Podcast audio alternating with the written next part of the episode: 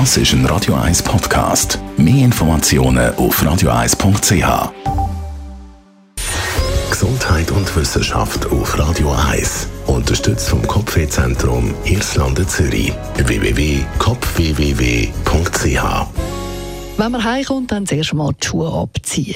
Ist das wirklich nötig? Hat sich vielleicht der eine oder andere schon gefragt.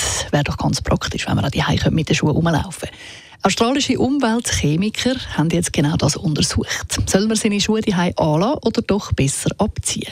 Schließlich verbringen wir einen Großteil von unserer Zeit daheim, gerade jetzt auch mit dem vermehrten Homeoffice. Natürlich kann man mit den Schuhen in die Wohnung laufen, aber ist es wirklich empfehlenswert? Eher nicht, sagen die Wissenschaftler. Weil mit den Schuhen tragen wir nämlich auch Bakterien und Keime in die Wohnung, die wir definitiv nicht in den eigenen vier Wänden wollen.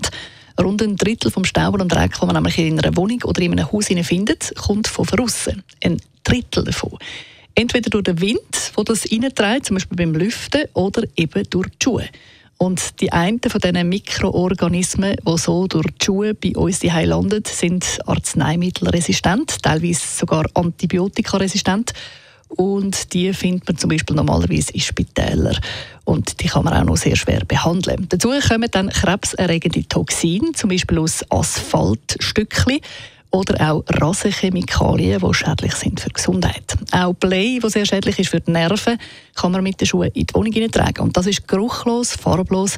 Man merkt also nicht einmal, wenn man sie in der Wohnung hat. Darum sagen die Wissenschaftler, durch besser die Schuhe abziehen. Und wenn man die Finken anlegt, dann am besten mit denen nicht zwischendurch mal voraus, sonst hat man nämlich genau das gleiche Problem.